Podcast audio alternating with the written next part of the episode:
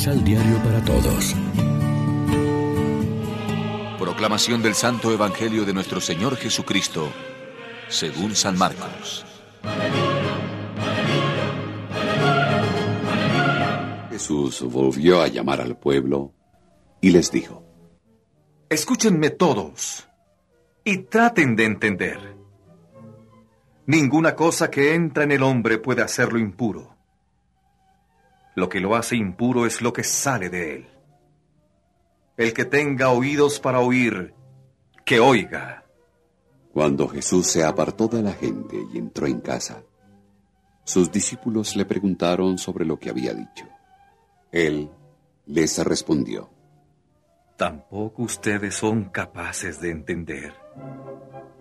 ¿No comprenden que nada de lo que entra en el hombre puede hacerlo impuro? Porque no entra en su corazón, sino en su estómago, y después sale de su cuerpo. Así Jesús declaraba que todos los alimentos son puros. Y luego explicaba.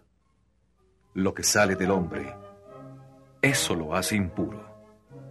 Pues del corazón del hombre salen las malas intenciones inmoralidad sexual, robos, asesinatos, infidelidad matrimonial, codicia, maldad, vida viciosa, envidia, injuria, orgullo y falta de sentido moral. Todas estas maldades salen de dentro y hacen impuro al hombre. Lección Divina Amigos, ¿qué tal?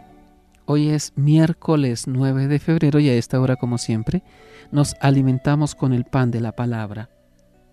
El Evangelio de Jesús venía a establecer un nuevo orden de prioridades. El corazón, es decir, el centro de la persona abierto a Dios. Algo que no comprendían los fariseos quienes se escandalizaron de las palabras de Cristo, que los llamó ciegos, guías de ciegos. Pero ¿quiénes eran los fariseos?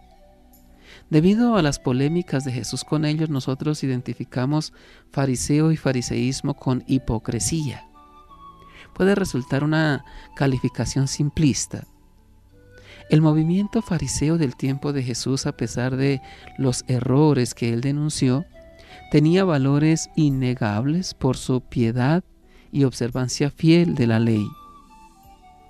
Todo esto los distinguía de los saduceos, que eran un grupo de élite, ricos y materialistas, pertenecientes a la nobleza y la clase sacerdotal.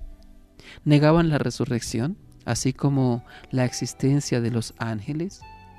No admitían más escritura que la Torah y buscaban el poder eh, colaborando con los romanos. Los escribas o letrados, cuya función era interpretar la ley mosaica, pertenecían tanto a un grupo como al otro.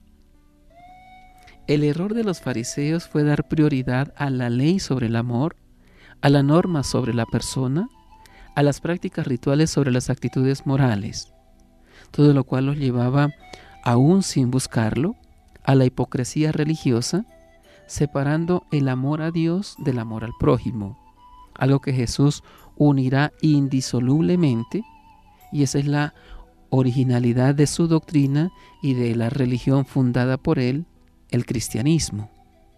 Reflexionemos.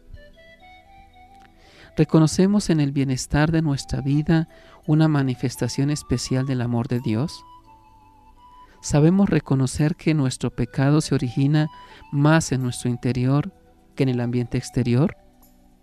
Oremos juntos. Danos, Señor, un corazón nuevo, limpio y recto.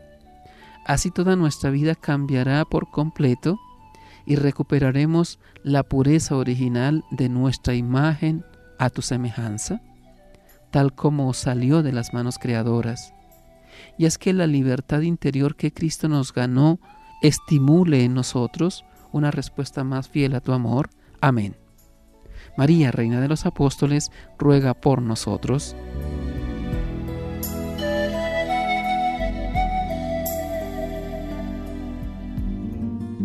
Complementa los ocho pasos de la Alexio Divina adquiriendo el emisal Pan de la Palabra en Librería San Pablo o distribuidores. Más información www.sanpablo.co Pan de la Palabra. Vive la reflexión.